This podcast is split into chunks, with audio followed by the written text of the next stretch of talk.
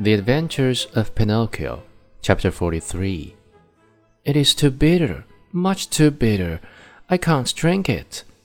How do you know We haven't even tasted it? I can imagine it. I smell it. I want another lump of sugar, then I drink it. The fairy, with all the patience of a good mother, gave him more sugar and again handed him the glass. I can't drink it like that the marionette said, making more wry faces. Why? Because that feather pillow on my feet bothers me. The fairy took away the pillow. It's no use. I can't drink it even now. What's the matter now? I don't like the way that door looks. It's half open. The fairy closed the door. I won't drink it, cried Pinocchio, bursting out crying. I won't drink this awful water. I won't. I won't. No, no, no, no. My boy, you'll be sorry. I don't care. You're very sick. I don't care.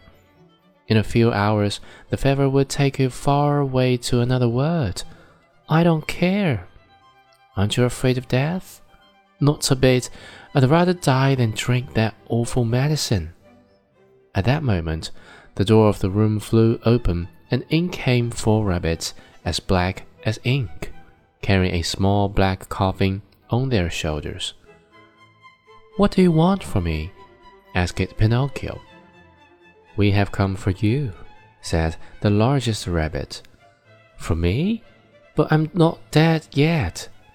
No, not dead yet, but you will be, in a few moments since you have refused to take the medicine which would have made you well. Oh, fairy, my fairy! the marionette cried out. Give me that glass, quick, please! I don't want to die. No, no, not yet, not yet. And holding the glass with his two hands, he swallowed the medicine at one gulp. Well, said the four rabbits, this time we have made the trip for nothing. And turning on their heels, they marched solemnly out of the room, carrying their little black coffin and muttering and grumbling between their teeth. In a twinkling, Pinocchio felt fine. With one leap, he was out of bed and into his clothes.